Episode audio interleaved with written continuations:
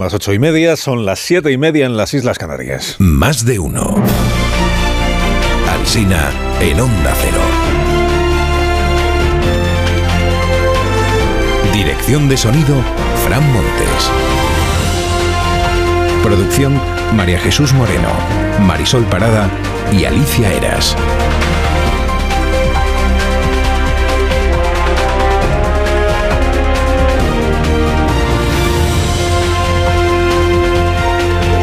6 de la mañana les estamos contando cómo está empezando la jornada. Estaremos aquí hasta las 12 y 20 minutos y luego seguiremos, seguiremos, o seguirán los compañeros de las emisoras de Onda Cero que hacen la programación local de nuestra cadena. El presidente regresó de Davos y sintió el impulso de acercarse hasta Coslada para jugar a la petanca con un grupo de jubilados. Campeón, enhorabuena por ese inglés y por... ¿Qué tal? Oye, gracias por, por echar esta partida de tanga conmigo, aunque sea a las 2 y cuarto de la tarde. Nada, no importa. Imagino que ya estaréis eh, con ganas de comer, ¿no? Había un compañero ahí con el móvil grabando naturalmente para que campeón, que es como le recibieron las pensiones, Han campeón, pudiera luego tuitear, subir a las redes sociales el vídeo y grabarse otro vídeo, el presidente sentado en un banco y comentando lo bien que ha actualizado las pensiones. Ahora estoy aquí en Coslada, en la De Madrid, donde me he reunido con un grupo de pensionistas. Como me decía Antonio, uno de los pensionistas con los que he jugado a la petanca, eso eh, significa una tercera paga extra a los jubilados de nuestro país. Espontánea, espontánea escena. La espontánea escena cobra nuevo sentido al saberse que en realidad los pensionistas, la mayoría de los que estaban ahí en ese grupo de 6 o 7, son militantes y cargos del PSOE de Coslada, por eso se conocen. Y por eso conocen al presidente. En fin, hasta la petanca es ideológica, ya, ya viste. A la cumbre de Barcelona, quien más atención le dedica esta mañana es La Vanguardia. Con esta apertura, dice Francia y España sellarán una alianza como socios privilegiados que no es que hasta ahora no lo fueran, ¿eh? Pero lo van a ser todavía más. Y titula su crónica Juliana con este, con este título. Dice, ministros españoles en el Elíseo, ministros franceses en la Moncloa. Que claro, leído así, pareciera que Sánchez va a sustituir a Carolina Darias por Brigitte Bardillon. Pero no, la cosa es que cada tres meses un ministro español irá a la reunión del gabinete francés y un ministro francés vendrá a la reunión del gabinete de aquí. Esto de que participe en el Consejo de Ministros español alguien que no es ministro español, seguro que lo tienen estudiado y es legal, pero de entrada queda raro. Seguro que va a ser así. El invitado va a asistir a las deliberaciones del Consejo de Ministros, pero eso se puede hacer. Martí Blanc recuerda hoy que Per Aragonés tiene los presupuestos sin aprobar y escribe que en su estrategia negociadora con el PSC a Per Aragonés le ha salido el tiro por la culata porque Salvador Illa le ha dicho que o paga peaje o no hay apoyo. Presidente Sopluma le llama. Solo tiene 33 diputados de un parlamento de 135. Zarzalejos en el Confidencial dice, no solo es insólito que una reunión de alto nivel se vea impugnada en la calle, es un despropósito. Sánchez se está manejando sin ninguna gloria y sin obtener victoria alguna. El país entrevista a Macron. Bueno, más que entrevista, es una conversación entre Javier Cercas y Emmanuel Macron. De hecho, habla más Cercas que Macron y dice cosas yo creo más interesantes. El título de la conversación es La respuesta a la guerra es una Europa poderosa, lo dice el francés. Cercas declara, o le declara a Macron, que él, Cercas, es un, europe- un europeísta extremista, que la Europa unida es la única utopía razonable que hemos inventado los europeos, pero que no percibe en Francia una gran ambición europea. Vox y el aborto remiten hoy ya en las primeras páginas. Abre así el diario La Razón. Dice, aviso a Vox. Ni Feijó es Sánchez, ni Gallardo es Díaz. Quien avisa naturalmente no es La Razón, sino Génova, Génova, que no aceptará sublevaciones contra Mañueco. El Independiente dice que Feijó apoyará a Mañueco si este echa del gobierno a García Gallardo. Bueno, le apoyará si le echa y también si no le echa. Le, le va a apoyar, claro. Casimiro opina que Feijó debe obligar a Mañueco a adelantar las elecciones. El español sostiene que Vox ya ha reculado sobre el protocolo y que el PP da por zanjado este asunto. Y el Confidencial pone la vista ya en la manifestación del próximo sábado en Cibeles. Cibeles, que no Colón. Dice, Feijó evita la foto con Abascal. Génova descarta que el líder del PP asista a esta concentración. Argumento que dan en el PP, que el protagonismo corresponde a la sociedad civil, que es quien convoca esta concentración, no a los políticos. Leire Iglesias escribe en El Mundo, dice Juan García Gallardo representa en sí mismo un aviso, lo que supone depender de los extremos. A los que apostamos, dice, por el entendimiento entre el PP y Vox, escoria moderadita, nos disgusta la dependencia que Feijó tendrá de Vox. Y David Jiménez Torres, también en este periódico, celebra que Feijóo haya entrado en el tema de la coacción a las mujeres. Porque el PP, dice David, necesita un discurso real con el que responder a las convicciones de Vox de las que discrepa, en lugar de fiar siempre su argumentario a lo meramente instrumental, que es esto de decir que Vox es un chollo para Sánchez. Decía, pero usted qué opinión tiene, qué postura tiene sobre los temas. El presidente de honor del diario El País, Juan Luis Cebrián, es uno de los firmantes del manifiesto al que el diario El País apenas dedica una columna perdida en una página interior. Con ese título. Periodistas e intelectuales acusan al PSOE de quebrar su proyecto, pero también a la derecha, de falta de energía. Ese manifiesto, entre otras cosas, dice que las últimas reformas legislativas responden a la lógica destructiva que transgrede la separación de poderes y rompe el sistema de contrapesos. Cayetán Álvarez de Toledo se refirió una vez a Pablo Iglesias como hijo de terrorista y él, ofendido, animó a su padre a denunciarla, ¿se acuerda? Ha hecho usted referencia a mi título de marquesa. Usted es el hijo de un terrorista. A esa aristocracia pertenece usted. Señora marquesa, usted acaba de cometer un delito aquí, en esta tribuna. Por lo tanto, invitaré a mi señor padre a que ejerza las acciones oportunas. Hoy cuentan los periódicos, lo destaca sobre todo el mundo, que la justicia ha desestimado la demanda del señor padre. ¿Por qué? Porque al haber militado en el FRAP, dice la sentencia, dice la juez, el calificativo de terrorista tiene indudable base fáctica. O sea que no hubo delito en la afirmación que hizo la señora Álvarez de Toledo en contra de lo que sentenció allí mismo Pablo Iglesias. Xavier Trias es el favorito en las encuestas para ganar la alcaldía de Barcelona, se presenta por Junts. Hoy informa el periódico de Cataluña de que un juez investiga contratos del ayuntamiento de Barcelona cuando el alcalde era Xavier Trias. A veces coinciden las decisiones judiciales con las campañas electorales que le vamos a hacer. El número de rebajas de penas por la ley del solo sí es sí ha alcanzado los 200 casos mientras Irene Montero leía el horóscopo. Manuela Carmena, como sabemos, declaró ayer al país, lo contamos aquí, que no corregir los errores de la ley del solo sí es un acto de soberbia infantil. No son buenos tiempos para esperar demasiada comprensión lectora. La ministra Belarra, contrariada, hizo su propia versión, no me lo llame bulo, de lo que Carmena había dicho. La verdad, nunca me habría esperado de una persona como Manuela Carmena que estuviera en contra de la ley solo sí es sí. A mí es algo que me preocupa e insisto, esta es una ley que por primera vez en España protege a todas las mujeres, por tanto, como decía, pleno respaldo a la ley. Bueno, no es noticia que la ministra respalde la ley del Ministerio de Igualdad, no. Lo que es noticia, que, que, Carmena no dijo que la ley no le guste, que lo que no le gusta es la soberbia infantil que lleva a quien ha impulsado una ley a no corregir cuanto antes los fallos que se han detectado en la aplicación de esa ley, que es distinto. Sobre el CIS, este título en ABC, consenso en los institutos demoscópicos contra tezanos. Las empresas privadas coinciden en que el Partido Popular va por delante del PSOE. Daniel Gascón escribe en El País hoy que España es como una película de bajo presupuesto donde el director tiene que hacer de chofer, o sea que los mismos siempre están haciendo de todo. Uno escribe discursos a un dirigente político y a la vez firma artículos sobre sus medidas. Es asesor político y a la vez es analista independiente, es ministro y columnista, es médico y practicante. España es un bucle, dice Daniel. Y termino la vanguardia la vanguardia nos presenta hoy a la señora Hipólito Shepa. Tiene 76 años. Es jubilada, no juega la petanca. Vive en Washington. Su vecino, que tiene 73, es fumeta. Y ella le ha denunciado por el olor a hierba que invade su hogar. Tiene detectado la señora Hipólito por dónde se cuela el olor a, marihuana. Se cuela por la tubería del fregadero de la cocina, las luces empotradas del falso techo y las grietas que hay en las escaleras. Y ella le ha denunciado porque dice que si no fumadora pasiva, al menos sí se siente oledora, digamos, pasiva.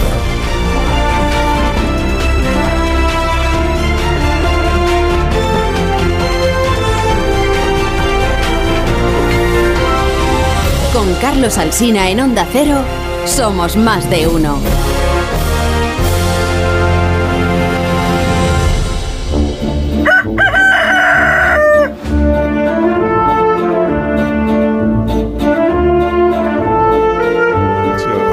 Existe, ¿no? Es la, la, señora, la persona que huele. Aquí está el gallo de la torre, como cada mañana, a esta misma hora. Buenos días, Rafa. Buenos días, buenos días, Carlos Alsina. Oye, el CIS solía hacer encuestas y ahora emite manifiestos. Son, son documentos declarativos con preguntas tan capciosas que lo que extraña es que vayan entre, entre interrogantes. De hecho, Tezanos debería atreverse a una última vuelta de tuerca y utilizar un formato aún más asertivo, como los magistrados del TC no pueden prohibir un debate parlamentario, ¿verdad? o el gobierno ha hecho una pertinente reforma del Código Penal. No, por cierto que ayer se maliciaba la tertulia en la brújula que a ver si es que Sánchez había decidido reformar el delito de malversación pensando precisamente en Tezanos. ¿eh? Eh, porque si el CIS ha terminado convertido en semejante rechifla, quizás es porque se está destinando su dinero a un fin que no es el que corresponde.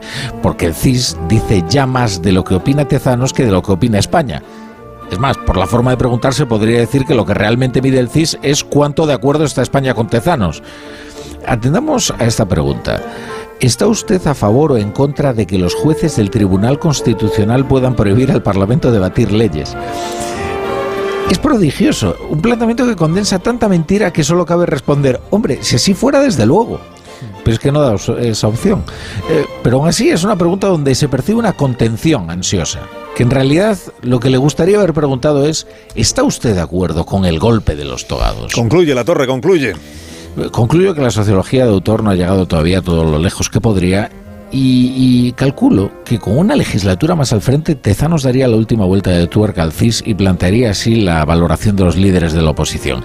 ¿Sería usted tan inconsciente como para votar a este cretino?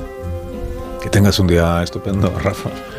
Te escuchamos a las 7 en la brújula, como cada día. Gracias por madrugar. Es mi trabajo. También es el trabajo de Nacho Cardero. Buenos días, Nacho. Muy buenos días, Carlos. Y gracias por madrugar, que a vosotros nunca os lo agradezco. Pero... Nunca es suficiente para estar aquí. Muchísimas gracias por tu, por tu interés y tu presencia. Sí. Eh, Javier Caraballo, buenos días. Muy buenos días. buenos días, gracias por madrugar también, eh, Javier. De nada. Eh, Tony Bolaño, buenos días. Muy buenos días, ¿qué tal? también gracias por, por madrugar. ¿Celebraste tu santo bien, eh, Tony? Eh, Carlos, en fin, no entremos en una polémica, digamos, manipuladora, porque mi santo es el 13 de junio, San Antonio de Padua, no San Antonio Abad. o sea, mira que, oye, eh, haces como con la hora, no das una. 17 de enero, San Antonio Abad es tu santo, yo te felicito todos los años y a estas alturas voy a estar equivocado. San Antonio de Padua. Cuando van los, las personas llevan los perritos y los gatos a que los bendigan, ¿no? Bueno, pero me gané, me gané una, una cena, ¿eh? ¿Ah, sí? Sí, sí.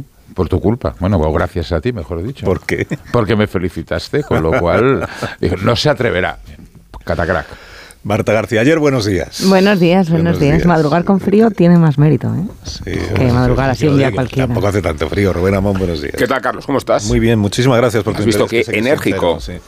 ¿Has visto qué enérgico? Muchísimas gracias. Bueno, este asunto de la María, de, o sea, del olor a, marihuana, como ahora ya se ha,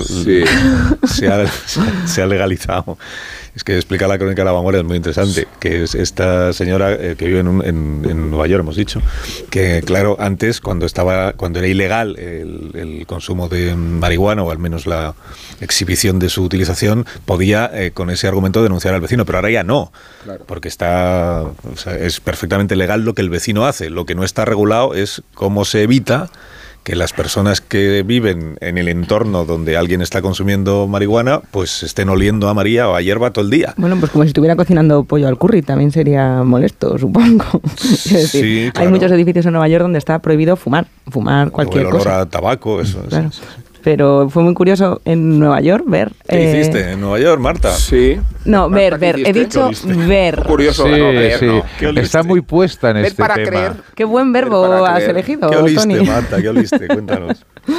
Pues hay, igual que los típicos food trucks con que venden los perritos calientes por la calle en Nueva York, hay eh, muchas camionetas que venden ya eh, María, porros eh, o, muffins, eh, pues, especiados, digamos. Marta muffins. especiados.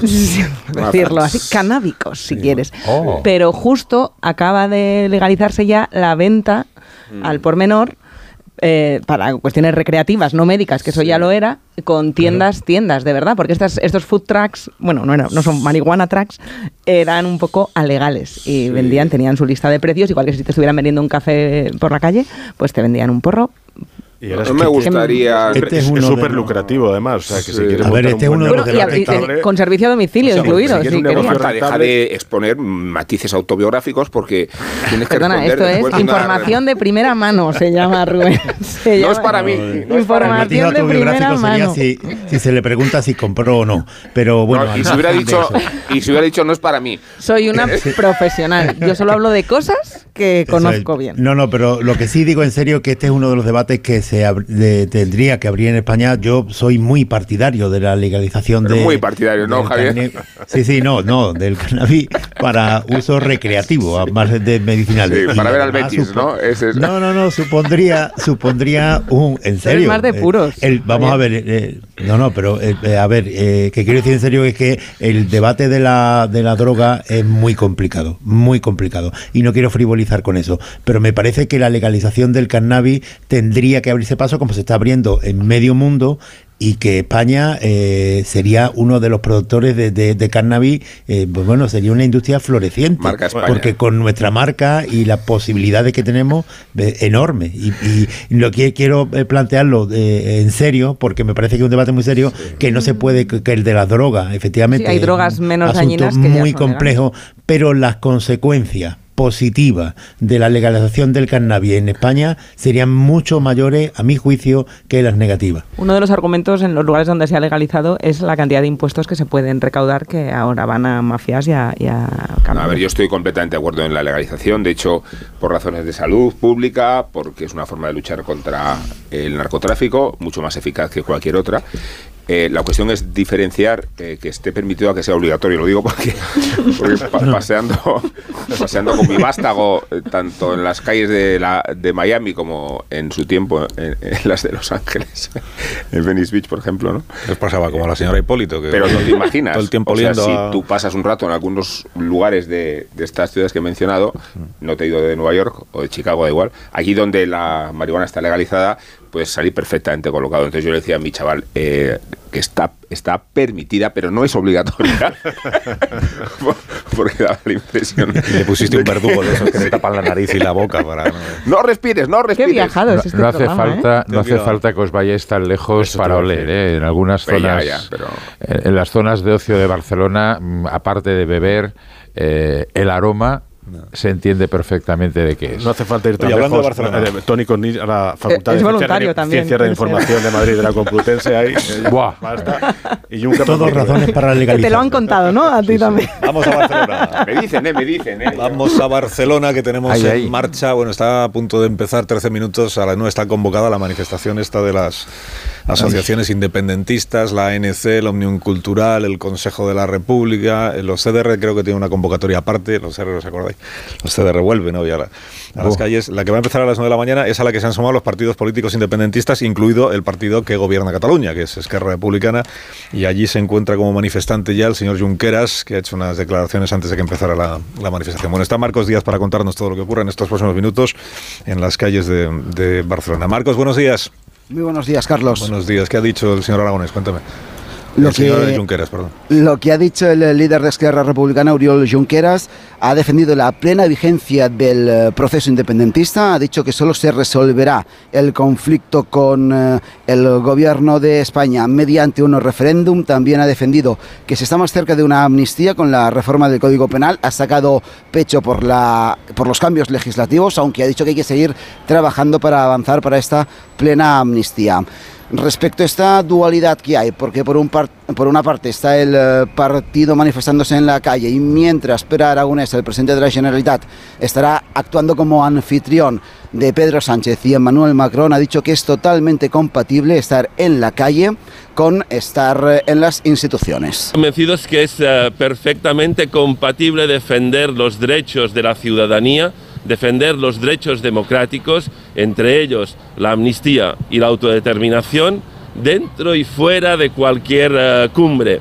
Estamos convencidos que debemos aprovechar todas las oportunidades, todas las ocasiones y todos los lugares para defender la democracia y para defender el derecho al voto del conjunto de la ciudadanía. A las palabras del presidente dice estas son las eh, palabras del líder de Esquerra Republicana, de Oriol Junqueras, que ha atendido a los medios de comunicación antes de dirigirse a esta concentración que está convocada a escasos metros del Museo Nacional d'Art de Cataluña, que es el lugar donde tendrá lugar esta cumbre, esta reunión entre el presidente del gobierno y el presidente de la República Francesa. Ya están llegando los eh, primeros manifestantes con eh, banderas esteladas y bajo el lema Aquí no se ha acabado nada.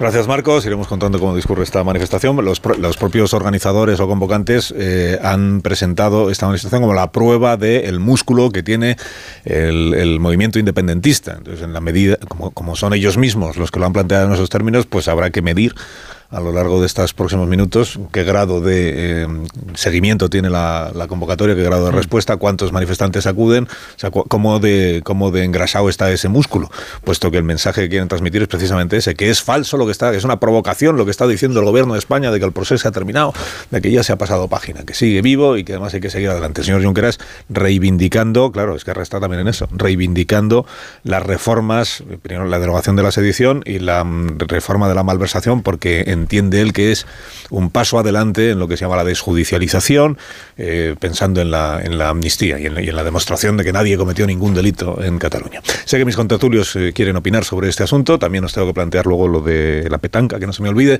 pero antes voy a hacer una, una pausa muy cortita, porque jugadores de petanca seguro que sois. Eso me lo contáis. Eso sí que es del siglo XX. Eso me lo contáis en un momento. Y del XIX. Más de uno en Onda Cero. Carlos Alsina.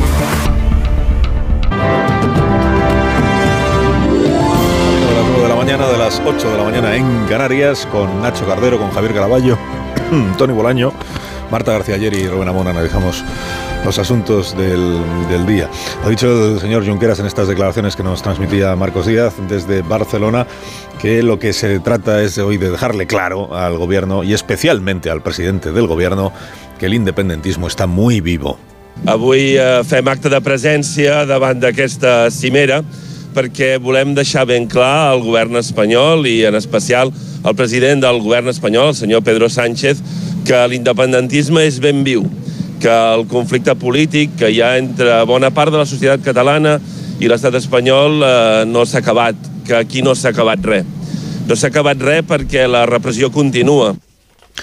Y hacen acto de presencia ante la, ante la cumbre que decimos, la reunión esta bilateral, por estos motivos que usted seguramente pues, ha entendido perfectamente. El conflicto político sigue, no ha acabado, eh, no ha acabado porque la represión también continúa. Mensaje para Pedro Sánchez. Bueno, mis contertulios de esta mañana, ¿cómo ven? El asunto, la cumbre y a la vez que está Esquerra como partido de gobierno eh, representado en la cumbre por el señor Aragonés, el presidente Esquerra, el señor Junqueras, está manifestándose para que quede claro, para que el presidente Sánchez tenga claro que el proceso no es historia, eh, el, el, conflicto no es historia, el conflicto no ha terminado. ¿Quién empieza? Nacho, pues mira, Javier, la cumbre lógicamente tiene una relevancia, eh, importancia para para España eh, como país y, también para Pedro Sánchez como presidente del gobierno y como candidato a, mantenerse el poder y a revalidar la presidencia. ¿no?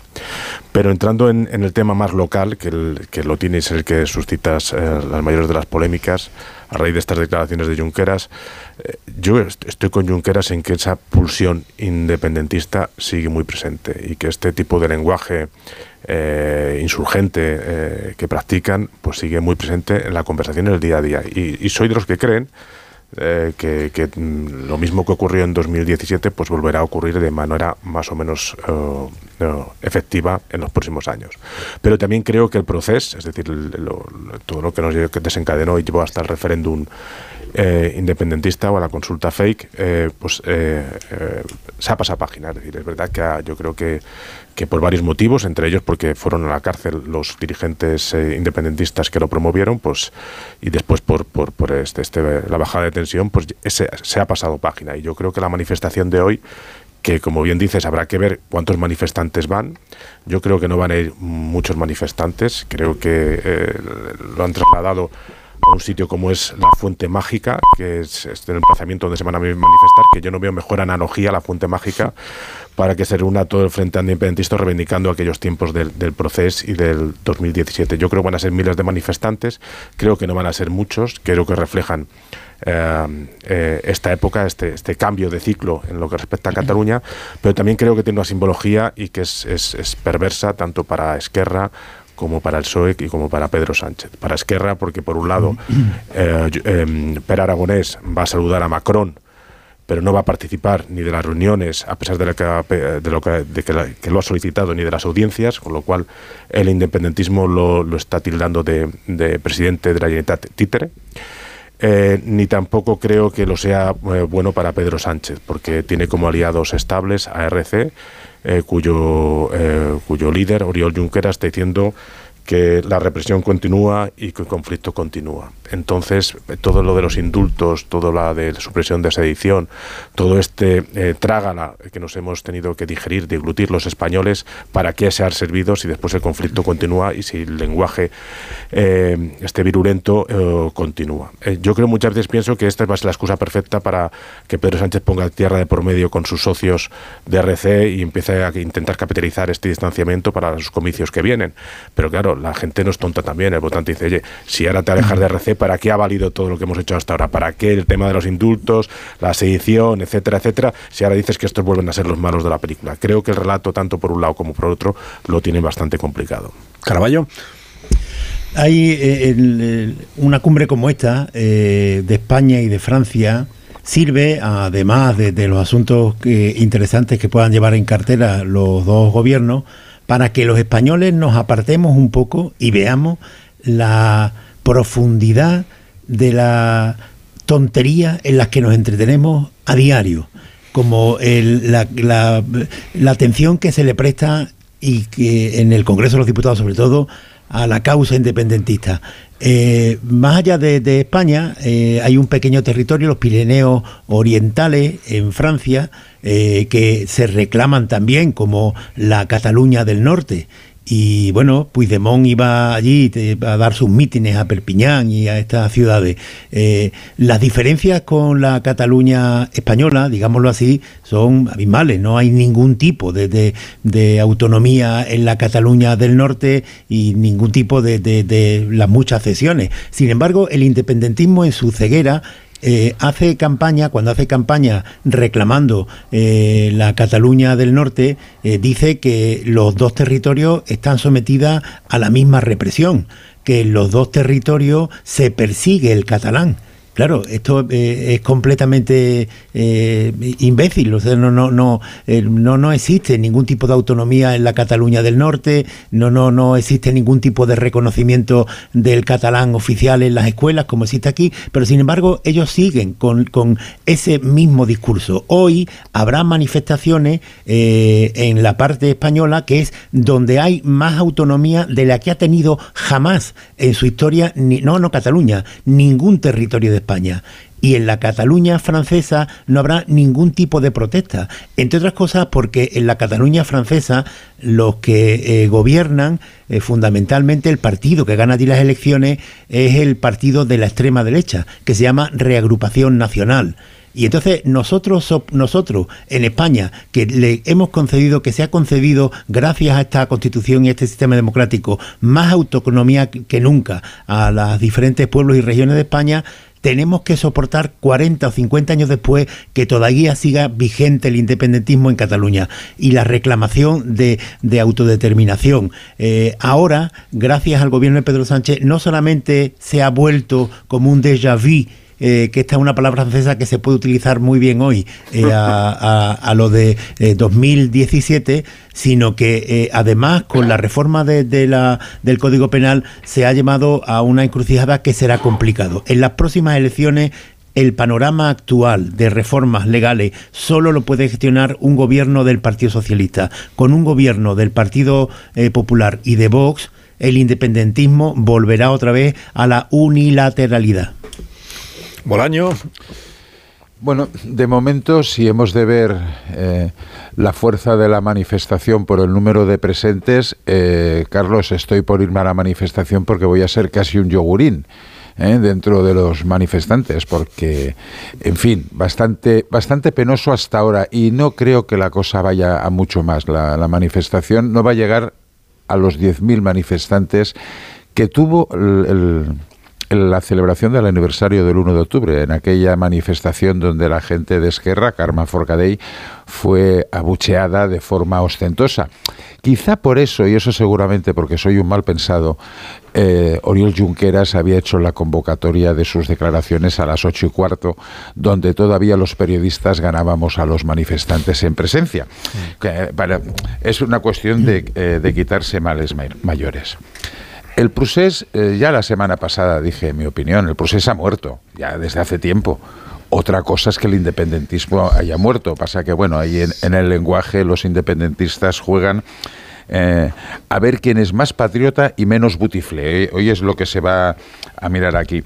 Fijaros que ahora la señora, la señora Laura Borrás acaba de decir que la cumbre es una provocación. Bueno, en fin, no, no se le puede pedir muchísimo más.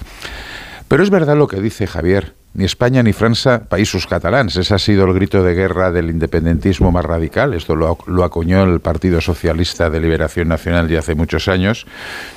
Pero claro, gracias a la presencia de Puigdemont en Perpiñán, los más catalanistas perdieron y ahora gobierna el Frente Nacional. O sea que, que algunos se lo tendría que mirar, porque vamos, ni, en el, eh, ni en Valencia ni en Baleares veo a los partidos independentistas en las eh, primeras posiciones. Y luego, por ejemplo, la prueba del algodón. O sea, acordaros cuando en el Navidades del 2018 Pedro Sánchez decidió hacer un Consejo de Ministros en Barcelona. En aquel Consejo de Ministros donde un mozo le dijo la República no existe, idiota, a un manifestante. ¿Cómo estaba Barcelona? Eso era el proceso. ¿Cómo está hoy? Bueno, aparte de unas cuantas eh, pintadas, y unos cuantos eh, que están, deben estar pasando un frío del, del carajo en, en, la, fuente mágica, la fuente de colores, poca cosa más. Bueno, hoy yo creo que va a ser un fiasco importante del independentismo. Tony ha anunciado la muerte del Prusés y estoy de acuerdo. El Prusés ha muerto. Viva el Prusés, porque el Prusés eh, resucita con otras características. No, el independentismo es lo que no muere. El independentismo está ahí, eh, Rubén. Las, el Prusés era un medio para llegar a un fin. Sí, y ese medio es, lo han tirado por la ventana ellos mismos. O sea que el, el, medio para llegar al fin, pero el fin sigue más vigente que nunca. A mí, si era un medio, me da exactamente igual. Entonces, la muerte del Entonces les decimos a los independentistas que dejen de serlo, porque con No, hombre, no. Les decimos lo, lo, que les hemos dicho a los independentistas es que, como les disgustaban los delitos que habían incurrido, se rectificó con un indulto la decisión Yo no he sacado ese debate, yo te estaba diciendo otra cosa. No, has sacado el debate, pero si dejas hablar a, la, otra parte, por mucho que no viva en Barcelona, eh, me gustaría decirlo. Eh, digo que a los independentistas los que se les dijo es que los delitos que habían cometido había que rectificarlos eh, desautorizando al Tribunal Supremo a través de los indultos. Lo que se les ha dicho es que los delitos que permanecen se corrigen porque se modifica a su medida el Código Penal, no vaya a castigarles la sedición ni vaya a hacerlo la malversación. Y se les predispone para que si quieren repetir los márgenes del proceso lo pueden hacer impunemente porque ya no existen las figuras por las que han sido condenadas. ¿Qué tal? Eso significa desinflamar, no, eso significa capitular y significa humillarse. Sobre todo cuando la expectativa que tiene el soberanismo es conseguir de una forma o de otra, a ver si con un tribunal constitucional más maleable, el camino del referéndum de autodeterminación. Es lo que ha dicho Junqueras, autodeterminación, queremos autodeterminación y amnistía. Y esto que nos parece incendiario ya forma parte del debate. La amnistía y la autodeterminación. Eso no consuela las fuerzas independentistas, claro que no, porque algunas de ellas se ven limitadas para ejercer la política precisamente por la vigencia de la inhabilitación. Pero si esto es desinflamar, a mí me gusta mucho más el verbo capitular, humillarse y concederse. No para conseguir encima los resultados que el gobierno pretendía, porque ni siquiera es una estrategia de política nacional, es una estrategia de supervivencia parlamentaria. Luego, como está todo subordinado a la permanencia de la coalición que gobierna España, me voy a dejar de creer yo que aquí haya terapias desinflamatorias. Bueno, yo he estado esta mañana buscando a ver qué repercusión tenía en la prensa francesa esta cumbre franco-española y me ha costado encontrar alguna referencia, ni en Liberación ni en Le Monde. Parece mm. interesarles mucho la reunión que tiene hoy Macron con Pedro Sánchez. Sí he encontrado en Le Figaro que, explican eh, bueno, que esta cumbre es para reforzar los vínculos entre ambos países. Hay que buscarlo muy, muy, muy abajo de la web. Pero es muy interesante una entrevista que le hacía el corresponsal Mathieu de Tayac a Per Aragonés ayer. Eh, que está en Le Figaro, en la que no creo que particularmente el independentismo quede bien representado, porque la, primera pregunta es, intenta entender el corresponsal francés cómo es que puede ser el presidente de la Generalitat participar en la cumbre y al mismo tiempo el partido participar en una manifestación contra, contra sí mismo.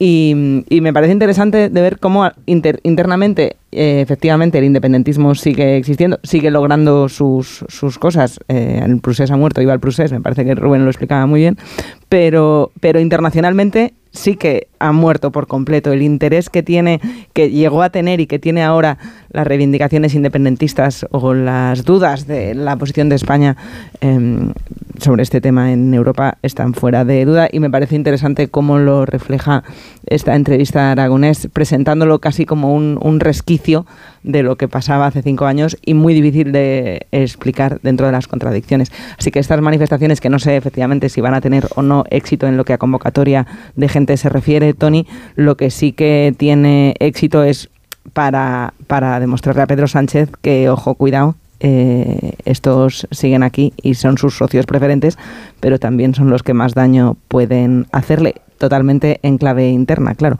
Interna dentro de España con sus socios del gobierno de Sánchez y en clave interna en Cataluña con la, rivalidad que tienen Esquerra y Junts. De momento las imágenes que están transmitiendo los medios, depende siempre de dónde está colocada la cámara y lo que tú quieras, pero pero es un mm, fiasco notable. O sea, hay más banderas que manifestantes. Se, se, esperan unos 3.000 más o menos, que es muy alejado de los 10.000 o los 18.000. Y además, como tú dices, como dice Tony, gente pues que no tiene que trabajar hoy. bueno, eh, eh, acabo, de hablar, acabo de hablar con un responsable policial que me ha llamado y he salido del estudio, o sea, no sé si me habéis seguido dando caña en estos eh, segundos.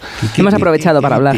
pero no, pensamos en otra cosa. Yo me levanto, Tony, y digo, a ver cómo, y está diciendo, ¿cómo voy a, zumbar a, dar caña? A ver, que ahora que no me escucha. Bueno, ¿qué te ha contado el mando policial?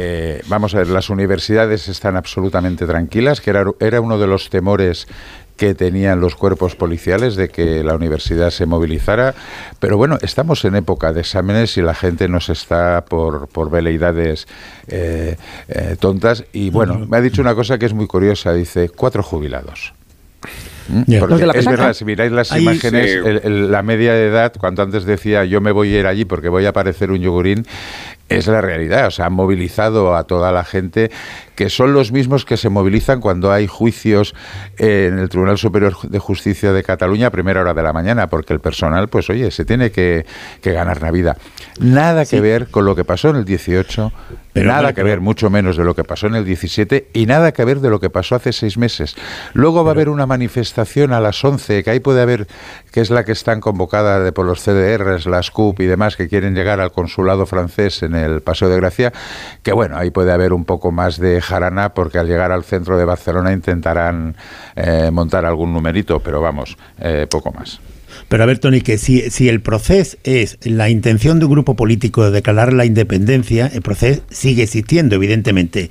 Que se ha desinflado, eso ya lo sabemos que se ha desinflado. Se desinfló el mismo día que eh, se decretó el ingreso en prisión de los Jordis después del referéndum y no pasó nada que todo el mundo pensaba que en Cataluña iba a estallar en protesta. No pasó nada. El proceso empezó a desinflarse cuando ingresaron en prisión todos los cabecillas de la revuelta. Que después Pedro Sánchez, con su estrategia de acercamiento a Esquerra, ha contribuido a que se, se desinflame aún más.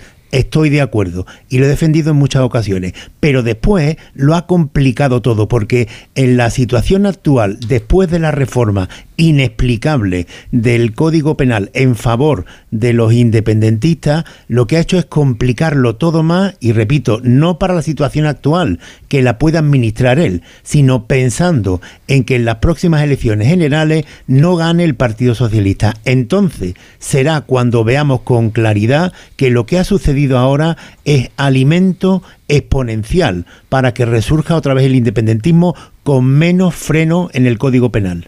A ver, yo cuando digo que, el proceso ha acabado y que el independentismo vive, lo digo incluso al margen, digamos, de los movimientos que habéis comentado Javier y, Rubén.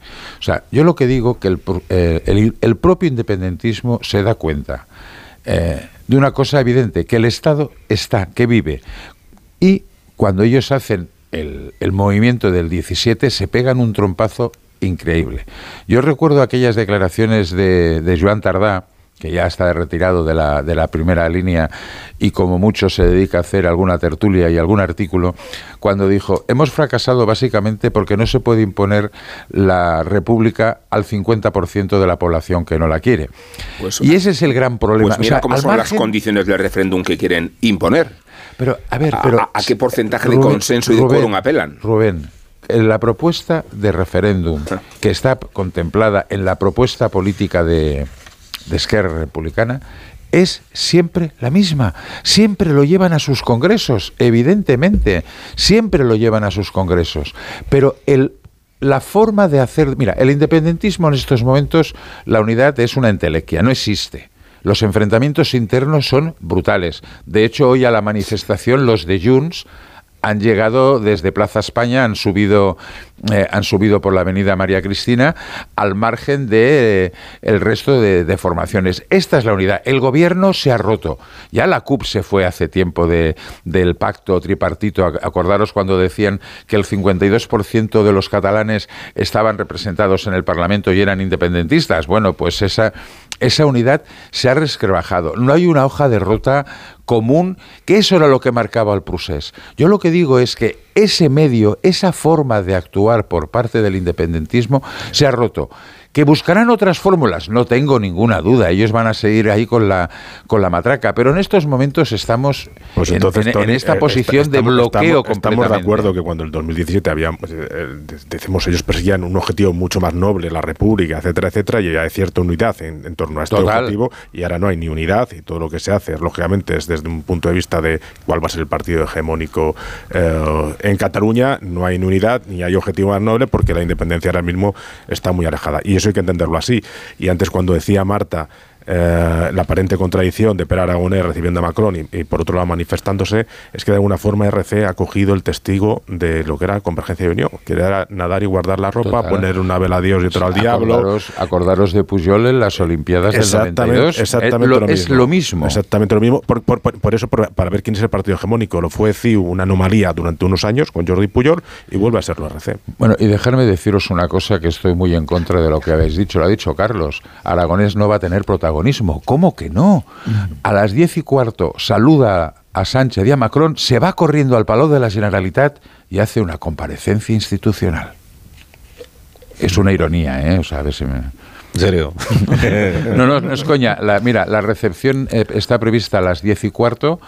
Eh, veremos ahí lo que pasa con el himno, que va a ser eh, la cosa más curiosa, el himno de España, me refiero, la cosa más curiosa que Aragonés va a tener que aguantar. Pero Peter Ángel de Francia también, ¿no? Eh, sale zumbando, que desde la Plaza España al Palau de la Sanidad, hombre, un cuartito de hora, 20 minutos, no te lo quita nadie y a las once y media hace una comparecencia en el Palau de la Generalidad. Me imagino que para salir en TV3 y decir que ha estado a la altura porque no hay ni entrevista con Macron, ni entrevista con Sánchez, nada de nada. Saludo institucional, que es lo mismo que hizo, acordaros, Artur Mas con Mariano Rajoy cuando hubo la cumbre euromediterránea en el Palacio de, Pedralbes, y no hay ningún tipo de contacto bilateral. Es interesante que Sánchez se conceda estas campañas de reputación internacional, eh, que la tiene bien ganada por su forma de negociar en Bruselas, porque se le observa en ultramar como una figura de enorme reputación y porque va a ejercer delante de Macron de perfecto partner eh, bilateral, ¿no? Eh, pero creo que puede cometer el error de subestimar... Puede haber enterrado el MidCat, por cierto. que se lo enterró Macron, claro. Pero este ejercicio de propaganda internacional de la que han gozado muchos líderes... Pero internacional no, es, es para nosotros, porque las fotos de Macron Marta sigue mirando la prensa francesa y no, no estoy mirando la española. Hombre, es que la francesa está entretenida con las huelgas equiparable al franco-alemán. Allí, que, Francia mejore relaciones con España, les trae Verás que viene un, vienen seis meses de, presidencia... lo que no sabíamos es que se podían mejorar las relaciones entre España y Francia. Pensábamos que ya eran las mejores posibles. Bueno, creo que en el cambio de cartas Francia no va a transigir, no se va a llevar a, Montero ni a Montero y, no vamos a poder hacer un, trueque que nos gustaría muchísimo. A francesar el gabinete sería una maravilla que está fuera de nuestro alcance en estos tiempos y en cualquier, en cualquier otro. No, pero, pero decía que ahora viene la presidencia de turno de la Unión Europea y viene este ejercicio de propaganda internacional con la que Sánchez quiere pavonearse. Es muy interesante porque la percepción internacional de un líder que no nos gobierna, me refiero a lo que nosotros admiramos a Gorbachev en tiempos de los rusos, o lo que nos gusta Macron desde la perspectiva española, nada tiene que ver con el peso que tienen en sus respectivas opiniones públicas y sociedades. Lo digo porque Sánchez puede ser víctima de esta distorsión. Qué bien me ven fuera, cuánto me creo esta imagen y cuánto estoy descuidando mi falta de prestigio y de reputación local, que es, creo, la gran amenaza. Sánchez debe darse cuenta de... Así llegamos a la petanca. Eh, llegamos a los ejercicios grotescos de acercamiento a la opinión pública. Y cada vez que Sánchez se acerca a la opinión pública, recordad cuando convocó al casting de partidarios en Moncloa, que le hicieron preguntas muy difíciles, pues eh, redunda en esta idea de trasladarnos la propaganda para demostrar a, a sí mismo, creo, que la gente le quiere mucho. Y no digamos un pensionista al que le ha subido la pensión para que lo vote como categoría electoral, porque el pensionista, igual que en funciones, son categorías electorales. Entonces el pensionista es el responsable de acción sindical del PSOE de Coslada.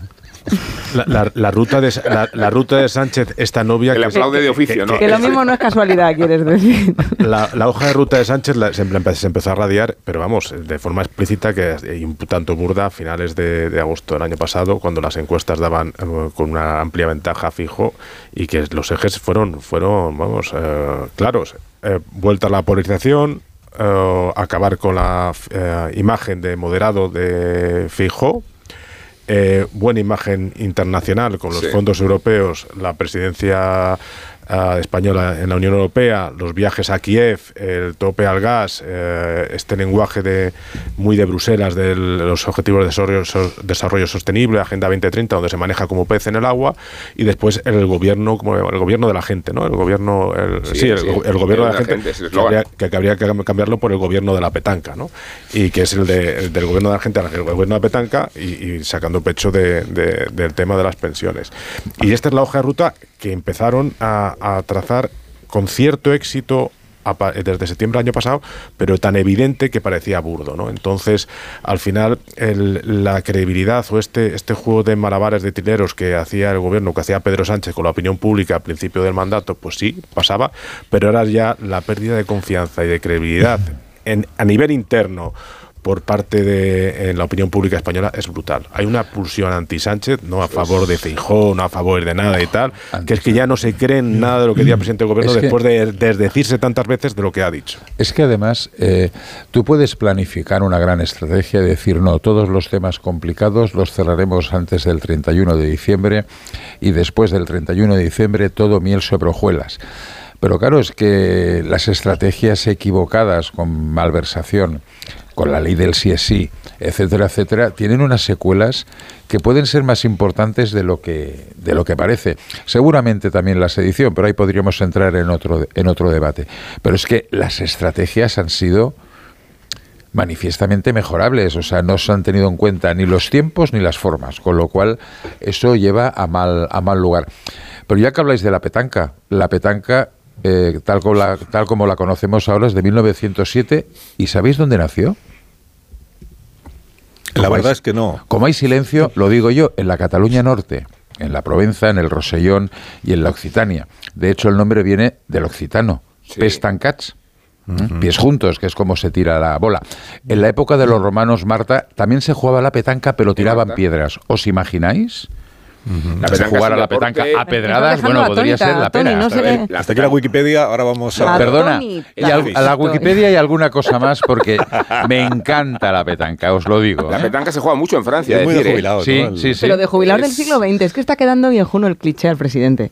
Francia es una potencia la petanca y recuerdo cuando era con San Carlos. Perdona, hay federaciones, hay federaciones de petanca en varios países europeos, no, coña, ¿eh? No, y recuerdo que eh, la Federación Francesa de Petanca eh, le molestó mucho que en las competiciones internacionales no se hiciera control antidoping porque pensaban que era una forma de degradar la lucidez con la que se puede afrontar el campeonato. Y decían, nosotros también queremos control antidoping. Eso digo, que estamos a 15 años de que los jubilados en vez de la petanca ya se juegan a la play. muy bien, pero Feliz José Casillas antes nos estaba Mucho mejor la petanca, Marta. Sales al aire libre. Feliz José nos estaba contando que en el vídeo lo que se revela es que el presidente de petanca sabe el poco, porque la primera vez que lanza la bola, la lanza como si fueran los, la lanza como si fueran los bolos en lugar de la petanca. Entonces, ¿no os parece que es una falta de respeto a los jugadores los jugadores de petanca, que aparezca por ahí alguien que no sabe jugar a la petanca y se ponga y se meta en la partida. Pues si están jugando al dominó, no se sienta uno a jugar al dominó si no sabe. y si vas a visitar a unos que están jugando al tenis y no sabes coger la raqueta, pues no te pones a jugar al tenis. Y nadie atreviéndose a decir a, Sánchez, por darle, digamos, un poco más de profundidad al, análisis. hay un detalle... con lo que dice Cardero, que, que vamos, lo vengo diciendo hace tiempo, que el odio a Pedro Sánchez es el factor electoral más importante de este momento. Pero tanto como para criticarlo por cómo juega la petanca. Hombre, no, no, no por cómo juega, sino porque juegue. Que el desahogo. Es que voy más allá. el desahogo. Eh, Carlos, si me permites un detalle de la manifestación, y, lo previsto. cuando habláis tanto del, de la antipatía hacia Pedro Sánchez es porque no leéis el CIS. Porque si vierais los datos del CIS no sale eso. sale que de manera abrumadora eh, los eh, españoles a quien quieren de presidente es a presidente. Y me, vais a dejar que ya que me he leído la prensa francesa explote lo aprendido. pero la popularidad de, Macron ahora mismo en las calles francesas con la reforma de las pensiones tan impopular que ha puesto en marcha tampoco es para tirar cohetes. Hay una pregunta Macron, a veces Macron el que organiza la cumbre para mejorar su imagen. Para salir de allí. ¿Qué decías, Tony, sobre la eh, manifestación? Bueno, pues lo, lo, acordaros que la semana pasada ya os lo dije Aragonés y Junqueras están siendo vapuleados en la manifestación y el gran triunfador de la manifestación, el presidente legítimo, según los manifestantes, Carlas Puigdemont. O sea, Junqueras eh, no sé si todavía se mantiene, pero debe estar en algún corner protegido porque los eh, gritos en su contra y a Per Aragonés, que por cierto, ayer publicaba el Confidencial una cosa que me hizo mucha gracia. Los independentistas radicales le llaman el mayordomo. Que llegamos a una pausa y a la vuelta os pregunto si no queréis hablar del CIS, hablamos de, Castilla y León, que, todavía hay tema ahí en Castilla y León entre el PP y Vox. Es la primera tertulia en muchos días que no se habla de Castilla y León. Bueno, es que aún no ha acabado. Pues no te vayas, Javier, no te vayas, Javier, no te vayas. Nos vamos a las 10. Danos tiempo. Minuto, ahora mismo estamos aquí de nuevo. Más de uno. Onda Cero. Carlos.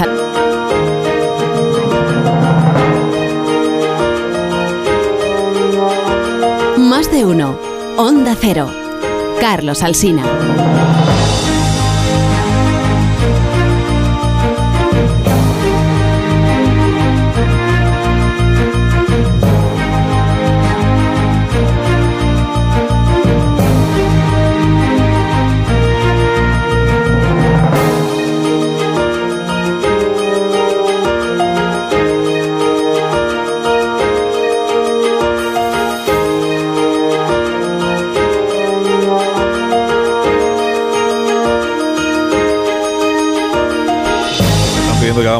Hagamos un día monográfico sobre la petanca, pues, pues lo, hacemos. Con los mismos contertulios que están hoy, haremos un especial petanca para que puedan, pues, digamos, documentarse un poco, prepararse un poco, incluso jugar a la petanca para preparar su exposición en esta tertulia. ¿Dónde nos habíamos quedado?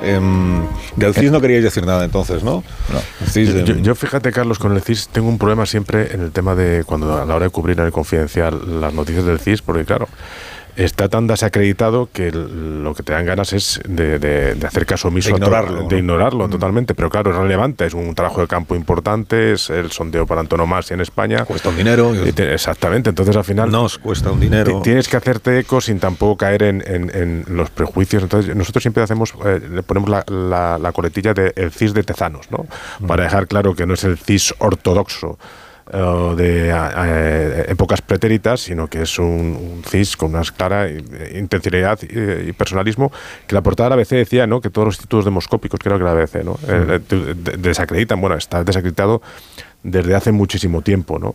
Y, esto, antes hablando un poco de la hoja de ruta de, este gobierno, es la, ocupación con K de, las instituciones y de organismos que son claves, eh, como el tema del Centro eh, de Investigaciones Sociológicas, ocurrió con el INE, acordaros también, el Instituto Nacional de Estadística, la cesión inducida del presidente del Instituto Nacional de Estadística, ha ocurrido con Radio Televisión Española, mucho más allá de lo que venimos hablando todo del CGPJ, de tal, es que está ocurriendo la ocupación con K de instituciones que tenían un prestigio y ya no es eh, ya no es que, ya, no es que haya, que haya desaparecido ese prestigio que ha desaparecido, sino cómo quedan estas instituciones tocadas para las generaciones venideras, ¿no? Y eso sí que es un, es un problema para este país. Entonces, aparte del asunto sobre cómo se calcula la intención de voto, que es donde hasta el debate tradicional, bueno, debate, sobre las expectativas de voto que, le salen a Tezanos con los datos en bruto que en, en, otras manos de otros institutos homoscópicos dan un resultado contrario. O sea, si según Tezanos va a ganar el PSOE, resulta que con los mismos datos, las mismas respuestas, llega a otro instituto y te dice a mí lo que me sale es que el PP está por delante cuatro puntos. Además de eso, está, lo, subrayaba anoche Rafa La Torre en la brújula y también esta mañana lo, venimos subrayando aquí, son las preguntas que en cada barómetro, además de las que siempre se hacen. El, el, presidente del CIS introduce lo que él entiende que son los temas de debate público en ese momento. Claro, los elige él los elige él y Tezanos no oculta que él es eh, socialista, sanchista y activista. Entonces, a la hora de elegir los temas y a la hora de formular las preguntas, el sesgo ya empieza a ser un poco inasumible, en mi, opinión. Porque, eh, con el debate que teníamos en diciembre, que era fundamentalmente uno, que eran las rebajas de penas por la ley del solo sí es sí, elige preguntar por la presidencia de la Internacional Socialista que acaba de ser, recaer en Pedro Sánchez, eh, que es un tema que ni existe preocupación, ni debate, ni interés en la sociedad española. Bueno, y hace cinco preguntas sobre, la, sobre el Tribunal Constitucional y eh, ninguna sobre la malversación, por lo que sea. Las cinco que hace esta vez sobre el Tribunal Constitucional, bueno, según él son sobre la reforma del Código Penal, pero luego en realidad por la reforma del Código Penal no pregunta, porque por lo que pregunta es por el Tribunal Constitucional. Tal como están formuladas, son una pura manipulación. una pura manipulación. Pero, los encuestados, ¿quién, ¿quién, de los encuestados sabe quién es Pedro González Trevijano? Y, segundo, ¿quién tiene criterio para saber si le tienen que recusar o no? Si, ni siquiera nosotros lo tenemos. ¿Qué hace eh, eh, Tezanos preguntando esto? Pero Tezanos. de verdad. De ese ¿eh? cuerpo, quieres decir, ¿no? de verdad. Es, de risa, la verdad, es que es de risa. Yo, pero a mí lo, lo, que más me, me duda me suscite preocupación es estas cosas por qué se hacen? O sea, ¿qué, qué persigue el gobierno? ¿Qué persigue duda, duda. No, no, no, no, no. No, no, es que... Preocupación entiendo, pero duda es bastante Pero es que, es que no lo sé. ¿Qué se persigue? Eh, pues en vez de... Auto, autoengañarse, ¿de verdad se pues piensa que si, si el CIS dice que el PSOE eh, va muy por delante del PP, esto influye, de verdad influye en la opinión pública. Claro, el CIS debería tratar de, de, de, saber, de hacer una radiografía de cuál es la opinión pública en España, pero en vez de saber cuál es la opinión pública, la quiere condicionar es bastante obvio. No, pero, yo es que no, lo sé. o sea, ¿pero qué quiere? ¿Engañarse el gobierno? En, eh, ¿Autoengañarse? Es que no, conduce nada. Y, eh, ¿hay alguien que piense que si el CIS dice que el PSOE va por delante, esto influye positivamente en el ánimo del votante que está cabreado con Pedro Sánchez y va a votar al PP y dice, no, como el CID dice que vamos por delante, voy a volver, ¿de verdad? ¿Tú crees que eso... Pero a ver, sabes muy bien, ¿qué se persigue? No, yo creo que lo que se persigue es bastante explícito y obsceno, que es no contarnos qué es lo que se va a votar, sino qué tenemos que votar. Eh, y es donde una institución pública eh, cuya reputación está en las últimas, trata de intervenir en el ánimo de los votantes, fingiendo muchas veces un enconamiento electoral que no existe y que tiene como escarmiento otras citas electorales donde no se ha producido en absoluto las previsiones de Tezanos porque él no te decía lo que ibas a votar, sino lo que tienes que votar. No te decía, no te contaba cómo es el panorama demoscópico, sino cómo se puede condicionar el panorama demoscópico para que el votante vaya orientado. Y que esto lo haga el CIS y que lo haga con una contundencia y, una proliferación de encuestas exagerada demuestra que es un instrumento más, una terminal más del aparato de propaganda del gobierno. Nada menos, ¿eh? Pero mm, yo, hay una cosa, estoy con Javier. ¿Cuál es el objetivo? Porque esto es tan zafio. A ver, en esta encuesta del CIS, en esta, con los datos que hemos conocido, el PP tiene un 80% de fidelidad. El PSOE de fidelidad de voto. El PSOE 65% de fidelidad. El partido que tiene eh, mayor eh, previsión de intención directa de voto es el Partido Popular. Y aún así gana el PSOE. Bueno, ayer hablando con un experto demoscópico me decía, con esta misma encuesta a mí me daría un 31-25. Ah. Dices, ¿perdón?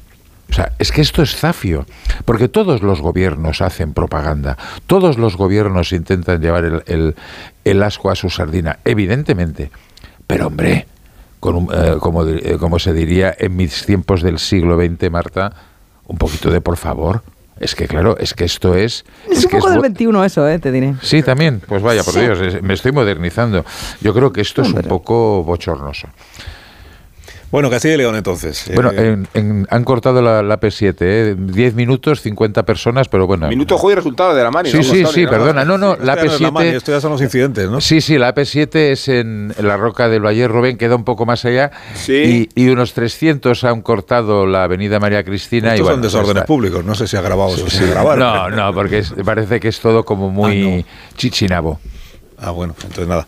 Eh, serán desórdenes, pero alterados. Pero no agravados. No, no, no, agravados no. Bueno, Castilla y León, entonces digo que. Bueno, novedades en las últimas horas, la verdad es que no ha habido. O sea, estamos como estábamos en el día de ayer, con enfoques diversos como siempre en los periódicos. Hay quien eh, sostiene que ya el PP da esto por finiquitado y que entonces no se plantea lo del adelanto electoral para el 28 de mayo. Dice hoy algún diario, siento no recordar cuál era, lo mencioné antes, eh, creo que es el Independiente, dice Feijó eh, respaldará a Mañueco si decide prescindir de, de García Gallardo en el gobierno.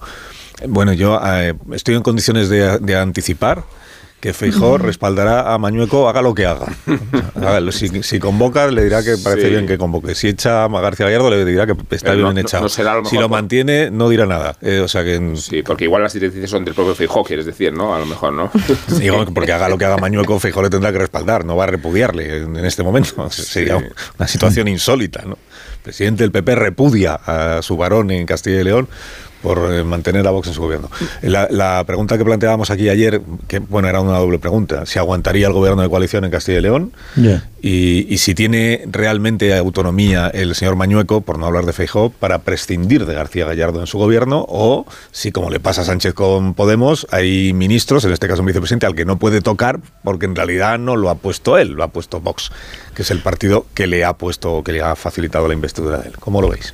Si no me equivoco, hoy hace justo una semana que estalló la, que empezó la, la polémica y esta tertulia en la que el tema está ya casi al final es un claro indicativo de que empieza a pasar el temporal para el Partido Popular y que ya la polémica empieza a apagarse. Mañana pasado no se hablará de, de, Castilla y León, pero para el Partido Popular, a mi juicio, es muy importante lo que ha sucedido porque en una semana hemos podido ver eh, cuáles son los objetivos y las limitaciones que tiene el PP en sus ambiciones políticas. En la misma semana que se ha presentado a nuestro querido Borja Semper como portavoz electoral del PP, le estalla la polémica en Castilla y León por sus problemas con los pactos con, con Vox, con la extrema derecha, y fijaros que, que Borja Semper lo único que ha hecho es callarse.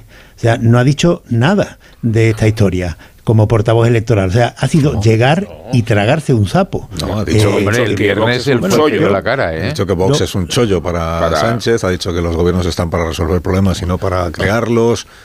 Ha dicho bueno, la posición. de hecho, fue el que llenó el vacío del silencio de Feijóo. ¿eh? es, Entonces, entre, entre ese perfil moderado que se quiere dar y los gobiernos de, extrema derecha, pues yo creo que, que lo que tiene que hacer el PP es empezar eh, y Feijó, primero a reconocer que eh, su destino natural en un país como España, en el que no existe posibilidad de acuerdo entre el PP y el PSOE en ningún ámbito, que su socio natural es Vox y marcar algunas líneas rojas y empezar a contemplar con naturalidad ese tipo de acuerdo. Porque eh, si no, esto siempre va a ser una, una fuente de frustración para, para Feijó y para el PP en el futuro. No sé, a mí me parece que al PP le puede salir bien en realidad, eh, si lo utiliza para distanciarse de Vox y para marcar diferencias de la gestión de un partido y la gestión de otro, para que quede claro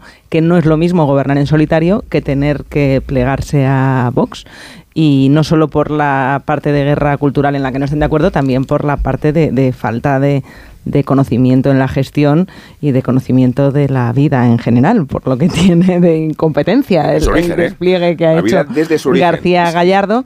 Y, si este es el tipo de personas que ponen al cargo más importante de poder eh, legislativo al que ha llegado Vox en España, que es la vicepresidenta, la vicepresidencia de un gobierno autonómico, pues va a inspirar muy poca credibilidad eh, el resto de las listas que puedan poner, ya no al gobierno de una comunidad autónoma, sino en las alcaldías, por ejemplo.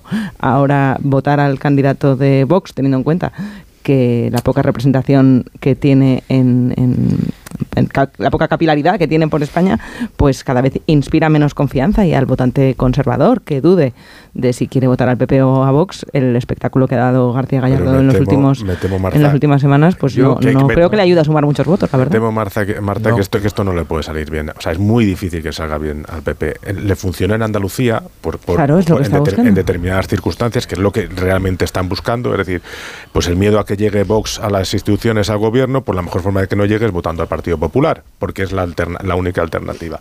Y esto que puede funcionar bien en algunos sitios muy en concretos, en, un, en, tantos territorios como son las elecciones municipales y autonómicas, no va a funcionar. El PP sí. A mí me parece que el PP, la estrategia del miedo no ha funcionado, pero la de la incompetencia a lo mejor sí. Sí, o sí, en determinados territorios va a tener que pactar con Vox. Y esto es la razón. Claro. Eh, eh, es, la, razón evidente. Va a tener que Es la razón evidente por la que Castilla y León no pueden abrir este, este melón antes de las elecciones municipales y autonómicas, porque es que si no después tienen un, un problema a la hora de pactar las municipales y autonómicas con este precedente.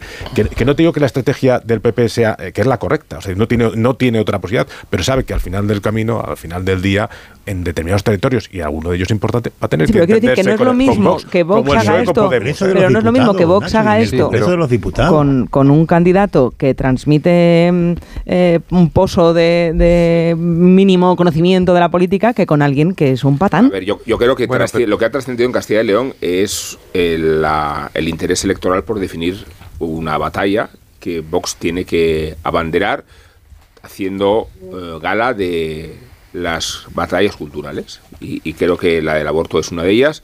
Y es muy consciente Vox que en esa batalla tiene muchos más votantes del Partido Popular de los que pensamos. Y desde esa perspectiva lanzarle al Partido Popular la idea de esta etapa condescendiente y cobarde que representaría Feijóo. ¿no? Eh, esto que decíamos ayer de la derecha viril frente a la derecha cobarde. Yo creo que resucita eh, esta estrategia y, que lo hace para embarazo de quienes ven en Feijóo una alternativa, si no fuera porque la sombra de Vox no es que sea alargada, es que es larga y ancha eh, y no deja demasiado hueco a que el Partido Popular pueda distanciarse como quisiera. Hizo ayer el Partido Popular una propuesta muy voluntarista y muy oportunista, que consistía en decir, vale, rompemos con Vox en Castilla y León si luego se eligen las listas más votadas. No, con Vox hay que romper por razones específicas y concretas como las que se han derivado de la crisis del gobierno de Castilla y León a través de un modelo de sociedad que es inaceptable en una democracia aseada. No digo que sea Vox no sea un partido democrático, digo que es un modelo de sociedad eh, y liberal y, oscurantista y confesional amenaza las normas de convivencia y por eso hay que tener todas las precauciones. El problema de, de Feijóo es si tiene margen o no de libertad para romper con Vox como quisiera, porque tiene un lado oscuro en el Partido Popular inequívoco, porque se resiente de, sentencias extemporáneas como la del recurso del aborto que está pendiente de resolverse, porque está el populismo de Ayuso al acecho y, y porque eh, en realidad eh, el centro le disputa, que quiere disputarle al PSOE, no se puede comparar a Andalucía ni a Madrid, porque lo que existe en, la realidad política nacional es el fenómeno insólito del nacionalismo y 40 diputados que van todos para Pedro Sánchez. A lo que no se puede parecer eh, el PP en sus relaciones con Vox es al presidente de Castilla y León, Fernández Mañueco, que ha gestionado esta historia de una forma... Empezando por las elecciones. Y Hablando de incompetencia. Y tramposa. Y las relaciones con Vox, desde mi punto de vista, tiene que afrontarla con claridad, con naturalidad y con transparencia, que es todo lo contrario de lo que ha hecho el presidente de Castilla y León, que es insostenible la versión que ha dado eh, desde el jueves pasado que estalló esta polémica hasta la actualidad. Pausa. Ah. Ah. Tony quería decir algo, pero venga, di algo, pero, que dure 20 segundos. que dure 20 segundos. 30 como mucho. Pues mira, muy, rápido. Eh, por una vez, Rubén ha estado acertado gracias. Eh, he sido rápido. A ver. Eh. Te acaba de ya está, ya está, déjame. Yo no, yo creo que el PP, el PP ha tenido una respuesta timorata y ha entrado en la trampa de Vox, que ha sacado un tema donde hay muchos votantes del Partido Popular que podrían estar de acuerdo. Y esas dudas, ese no saber qué hacer, ese miedo, los ha tenido atenazados. Al final han decidido dar un paso. Fijaros que fijó el otro día salió diciendo que él está de acuerdo contra la ley del aborto que ha recurrido su partido. Bueno, mm, ese es el problema que tiene. dijo aquí la primera vez que estuvo. También, sí.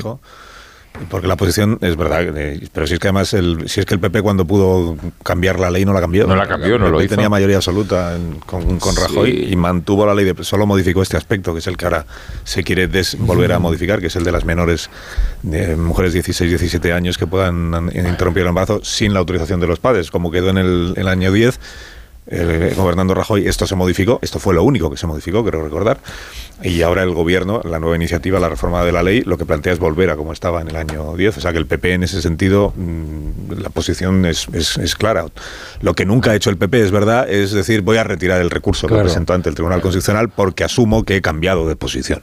No, pero porque eso genera tensiones en sus votantes, con lo cual ha intentado ir pasando, haciendo un pasapalabra largo, largo, largo, y Vox ha aprovechado la situación. Otra cosa es que el vicepresidente de Castilla y León, a la hora de gestionar las cosas, es un crack. Un minuto y enseguida Ignacio Rodríguez Burgos nos cuenta cómo está empezando el día en lo económico, ahora mismo que estamos. Ahora mismo Más de uno en Onda Cero.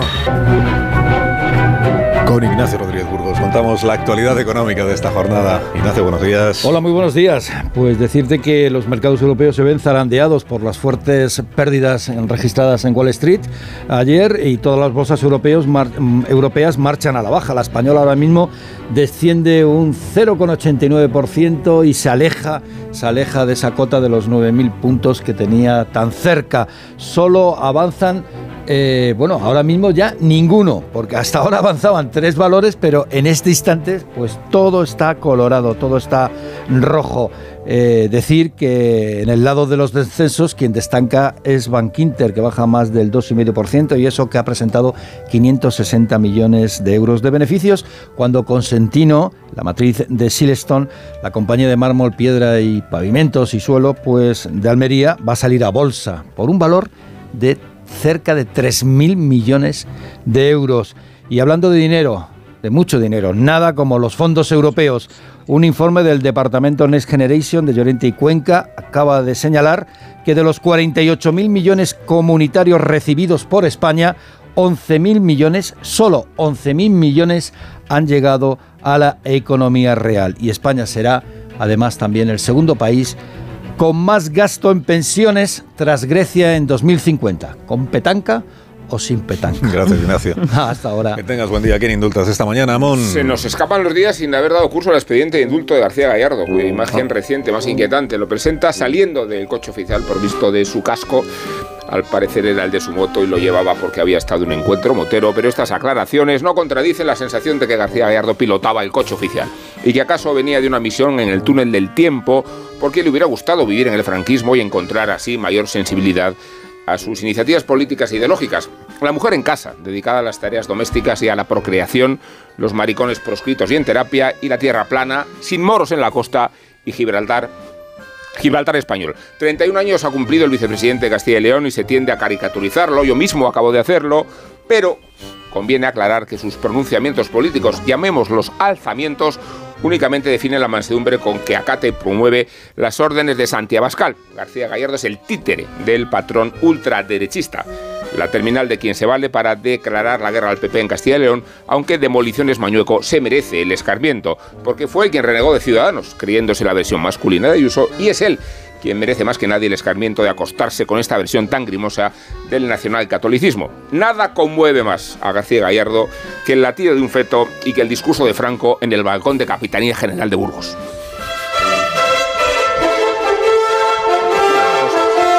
Bueno, ahora en el boletín de las 10 de la mañana contaremos que Oriol Junqueras ha abandonado la manifestación eh, independentista porque le han gritado botiflé, o sea, traidor, y los traidores fuera del Parlamento, y entonces ha decidido que se... A ver si va a tener razón el presidente, ¿no? De la división del independentismo. No, si división, bueno, división ha habido siempre. pero se incorpora a la cumbre. Marisol, unos Callahan para estas personas que se van. Y que aprovechen para ir a las rebajas de Callahan. Innovación tecnológica y diseño se unen para ofreceros un producto de máxima calidad con un estilo contemporáneo que garantiza el bienestar de tus pies y la máxima comodidad que siempre caracteriza a Callahan Adaptation. Encuentra los zapatos que te harán disfrutar de una experiencia única al caminar. Tecnología, diseño y confort a buen precio, fabricados por expertos artesanos, a la venta en las mejores zapaterías y en callahan.es. Adiós Cardero, adiós Bolaño. Hasta luego. Adiós Marta. Muy buenos días. Adiós Carlos. Con